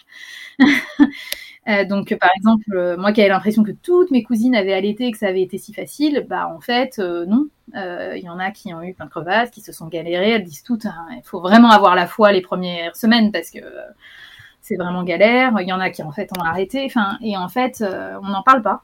C'est pour ça que je trouve que des podcasts comme le tien, c'est hyper important. C'est super de parler aussi quand ça se passe bien parce qu'il faut pas inquiéter les femmes. Mais ça, après, c'est. Le, le, champ des possibles, c'est quand voilà. même intéressant. Exactement. Après, c'est le tempérament de chacune. Moi, je préfère connaître à l'avance toutes les galères possibles et ne pas les subir, mais savoir qu'elles existent. Je sais que d'autres femmes, euh, ça les inquiète énormément. Moi, c'est, mais c'est aussi lié à mon expérience. Moi, c'est plutôt le discours très, non, mais il faut arrêter de faire peur aux femmes. Tout est très naturel, tout se passe bien, c'est physiologique, c'est naturel. Et puis bah tout d'un coup, moi j'étais confrontée au fait que c'était si c'était physiologique et naturel, ça voulait dire que c'était vraiment moi qui étais nulle. Et ça en fait, c'est plutôt quelque chose moi c'est plutôt un discours qui m'a desservi. Ouais. Euh, mais je ne doute pas que ce soit un discours qui en rassure d'autres. Mais bon, c'est pour ça que je trouve ça très euh... bien qu'il y ait une offre variée. Voilà, de à chacun euh, sa façon de, de s'informer ou non, euh, de, de, vivre sa maternité et, sa parentalité de la façon dont elle le souhaite. Mais voilà, ouais. ce qu'il faut, c'est qu'il y ait l'offre pour faire ce qu'on veut, finalement. Mmh. Exactement. Exactement. Ok. Euh, Est-ce que Jeanne, euh, avant qu'on se quitte, tu veux répondre à mon interview Fast Milk? Ouais, je réalise juste qu'il y a un truc dont j'ai pas du tout parlé, c'est le réflexe ah. euh, dysphorique d'éjection du lait. Et, ah. et ce truc, je ne sais pas si tu as déjà fait un épisode dessus aussi. En fait, la déprime arrive juste avant la montée de lait. Et elle s'en va après. Et ça s'en va. Ça, ça, dure une minute à peu près. Mais pendant une minute, tu es submergé. Alors moi, c'était une sorte de vague à l'âme, euh, de nostalgie, un peu l'impression, un peu le sentiment, euh, comme après avoir passé euh, des vacances avec des amis et tu reviens et tu es toute seule, tu vois. tu vois, ce sentiment de vague à l'âme post-colo. Vraiment une anxiété, quoi, montante. Et, ouais. Et, et j'ai mis du temps à le comprendre et je suis sûre que ça a joué aussi dans mon état mental du premier mois en fait. Parce que euh, parce qu'en fait, tu, au bout d'un moment, j'ai fini par taper euh, dans Google déprime, hormones, allaitement parce que j'avais l'impression que ça arrivait souvent quand je la mettais au sein. Ah, et bah ouais. oui, il y avait tout ça qui était compliqué. Oui, il y a tout un contexte personnel qui peut me créer de l'anxiété. Mm -hmm. Mais je me disais quand même, euh, pourquoi je me sens comme ça, quoi. Enfin, je, je, suis aussi hyper contente là de mes filles vont bien, etc. Et puis je suis tombée sur ce truc. Et donc ensuite j'ai observé. Donc je sais plus exactement. Euh, enfin, je crois qu'on ne sait pas exactement à quoi c'est dû ce réflexe dysphorique euh, d'éjection du lait. J'ai cru comprendre que ça ne touchait pas toutes les femmes, mais je crois que. Euh, je me dis qu'il y a peut-être pas. Ouais, maintenant je me dis qu'il y a aussi peu d'études qui sont faites. Enfin, moi je m'interroge sur combien de femmes qui vivent une dépression postpartum et qui allaitent. En fait, il y a peut-être ça qui rentre en jeu. Je ne sais pas du tout. Euh, donc, je crois qu'il y a plusieurs pistes possibles. Euh, globalement, ça serait quelque chose d'hormonal, en fait, une régulation hormonale qui se fait mal. Et, et, donc, ensuite, après avoir compris que ce truc existait, j'ai observé. Et donc, j'ai senti qu'effectivement, j'avais ces vagues d'anxiété qui arrivaient. Et là, mais je regardais ma montre, j'attendais 30 secondes à une minute, je sentais la montée de lait. Donc, que ce soit aussi bien si j'allaitais, ça arrivait au moment de, où je la mettais au sein, la première minute, le temps qu'il y ait la montée de lait qui se fasse. Euh, mais aussi entre les, entre les tétés, en fait, au moment où tu as la tétée. Donc, je sais pas, hmm. j'étais là, donner le bain à mon aîné, tout d'un coup, vague d'anxiété, je, regardais ma montre, 30 secondes plus tard, je sentais les fourmillements dans le sein. Et à partir du moment où je l'ai su, bah, je l'ai vraiment vécu différemment, parce qu'en fait, tant que je le savais pas, quand il y avait cette montée d'anxiété, je crois que mon esprit cherchait euh, la raison. Donc forcément, c'est facile hein, de trouver quelque chose qui crée de l'anxiété quand on est euh, euh, on a un bébé de quelques semaines, hein, il n'y a pas de problème. Il y en a à l'appel des, des, choses qui peuvent être source d'anxiété. Et là, en fait, à partir du moment où je l'ai su, je, l'ai juste vécu comme une contraction. Ah bon, bah voilà, il y a un moment d'anxiété qui arrive, ce n'est pas agréable, bon, bah il va passer. Bon, bah voilà, c'est passé. Et puis je passais à autre chose, quoi. Et, et, et du coup, je, pense que je l'ai peut-être encore un peu, mais je pense que je l'ai beaucoup moins aussi parce que j'ai beaucoup moins de phénomènes de montée de lait à 7 mois d'allaitement qu'au début. Euh, et aussi parce que je pense que euh, bah, à partir du moment où il y a du plaisir qui s'est installé dans cet allaitement, il y a peut-être quelque chose qui s'est joué enfin au niveau hormonal. Alors peut-être aussi que je l'ai eu parce que ça a été aussi compliqué, ça je ne sais pas du tout. Euh, mais en tout cas, peut-être que l'anxiété était contrebalancée par euh, le plaisir. Et aussi, ce que j'avais lu, c'est que euh, ce qu'il faut quand on a ça, c'est trouver une distraction, éventuellement pendant qu'on allait, en fait, occuper son esprit à autre chose. Et moi, je pouvais pas, en fait, le premier mois, puisqu'il fallait tellement que je me concentre sur la mm. position, sur ce qui se passait, que je que j'allais en pleine conscience, que je pense que je me prenais cette anxiété de plein fouet. Et puis comme en plus c'était de l'anxiété de la mettre au sein, enfin je pense que tout a joué. Oui, c'était décuplé. La cata. Mais mais je suis vraiment certaine qu'il y avait ce truc en plus. Alors, sa tête était liée à tout ce tableau. Hein, encore une fois, je n'en sais rien. Mais que, en tout cas, c'est resté au-delà de l'allaitement mixte. Hein, euh, et que je l'ai vraiment ressenti ensuite comme voilà une, anxiété qui était purement physiologique. C'était pas que je n'aimais pas allaiter, c'était pas que la succion était désagréable ou euh, c'était totalement physiologique euh, et ça passait euh, comme c'est venu. Et vraiment, à partir du moment où je l'ai vécu, voilà, comme on vivrait une contraction, euh, simplement c'est une, une, douleur psychique plus que physique, bah, bah je l'ai beaucoup mieux vécu. Euh, et ce réflexe euh, dysphorique d'éjection du lait, en fait, je l'ai trouvé dans aucun bouquin. Il y a, il y a des, il y a, je sais pas qui a fait un article en premier, et puis tous les blogs se le sont un peu copiés, donc on retrouve quelques éléments. Il y a un dossier de la Leche League ouais, dans, on en a parlé dans l'épisode avec, euh, avec euh, Julie euh, Forillon. On en a parlé dans l'épisode sur grossesse, PMA, etc. il me semble qu'on a, enfin c'est pas il me semble, c'est je suis sûre, on a mm. mentionné le réflexe d'éjection dysphorique parce qu'on a j'avais fait un petit post à ce sujet après. mais en tout cas, c'est intéressant d'avoir ton témoignage là-dessus et puis le fait que tu vives ça comme, tu vois, avec le temps comme une contraction et le fait de voilà, ça, va passer, laisse-toi traverser et mm et mm. ça va partir, il n'y a pas de souci. Ça, ça, va être intéressant, je pense, comme témoignage pour, euh, pour les mamans. C'est une très belle leçon euh, de façon générale pour faire face aux émotions qui nous envahissent. Alors même si de temps en temps elles sont liées à un contexte euh, qui n'est pas physiologique, mais en fait c'est une bonne. Enfin, j'ai trouvé ça très intéressant de dire qu'on pouvait être traversé par une émotion très désagréable et puis la laisser passer quoi. Ouais. C'est un gros, c'est un bel exercice. Ouais, voilà. J'ai pas eu le choix, mais j'ai beaucoup exercé. Ok. Très bien. Est-ce qu'on a parlé de tout? Je crois que c'est bon là. on y est, on passe à l'interview Fast Milk avant de se quitter. Jeanne, qu'est-ce que c'est ta tétée la plus insolite? Ah oui, en plus, je l'ai entendu ça dans ton podcast et, euh, et j'y ai pas réfléchi. Est-ce que j'ai eu des trucs euh, Oui, enfin, c'est pas si insolite que ça, hein, mais euh, c'était pour Héloïse. On a eu un trajet en, en voiture en plein pic de croissance.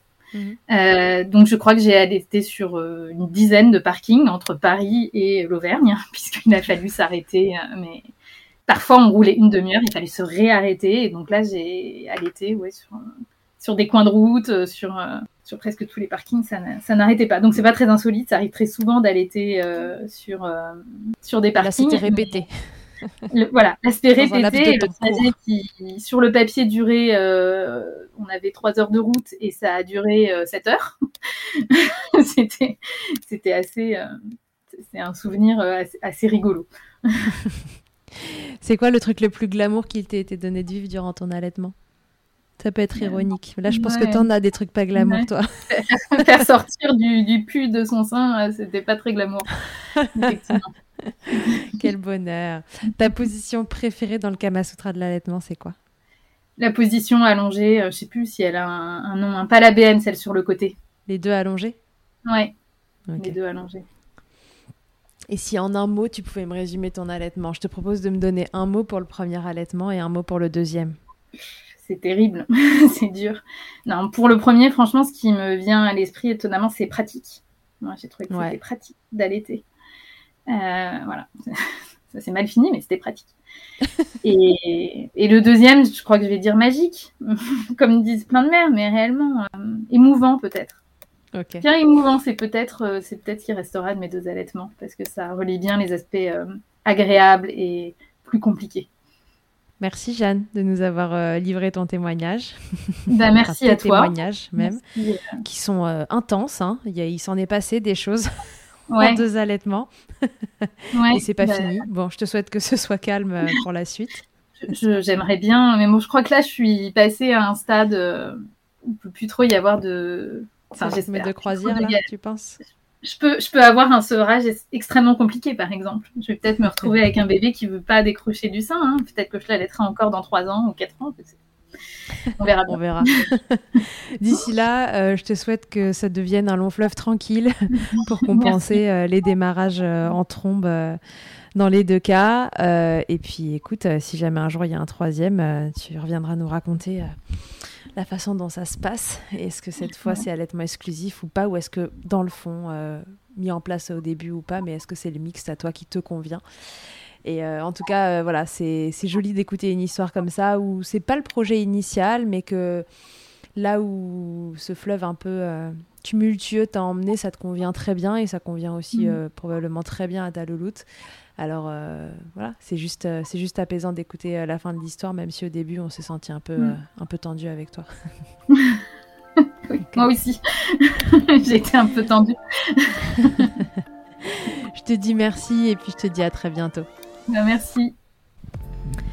Toi aussi, ton histoire vaut le coup d'être entendue Tu as envie de réagir à l'un des thèmes abordés dans le podcast avec ton expérience? Tu penses que cela pourrait aider d'autres mamans? Tu as désormais la possibilité de me laisser un vocal de maximum 5 minutes pour me raconter ton histoire ou un épisode marquant de ton allaitement. C'est très simple, tu te rends sur mon site internet charlottebergerot.fr ou milkshaker.fr, tu cliques sur le lien qui s'affiche pour témoigner et peut-être que tu t'entendras bientôt dans un épisode de Milkshaker. Que ce soit votre première écoute ou que Milkshaker vous accompagne régulièrement, merci beaucoup d'avoir écouté cet épisode. Si vous aimez ce podcast, je vous rappelle que vous pouvez donc le noter, vous abonner sur votre plateforme d'écoute et on peut se retrouver sur les réseaux at Milkshaker Podcast pour échanger ensemble.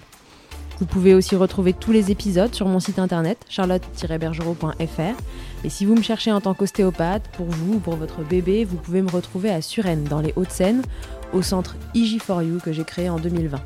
Vous y trouverez aussi une équipe de thérapeutes spécialisés dans la prise en charge de la femme et de l'enfant.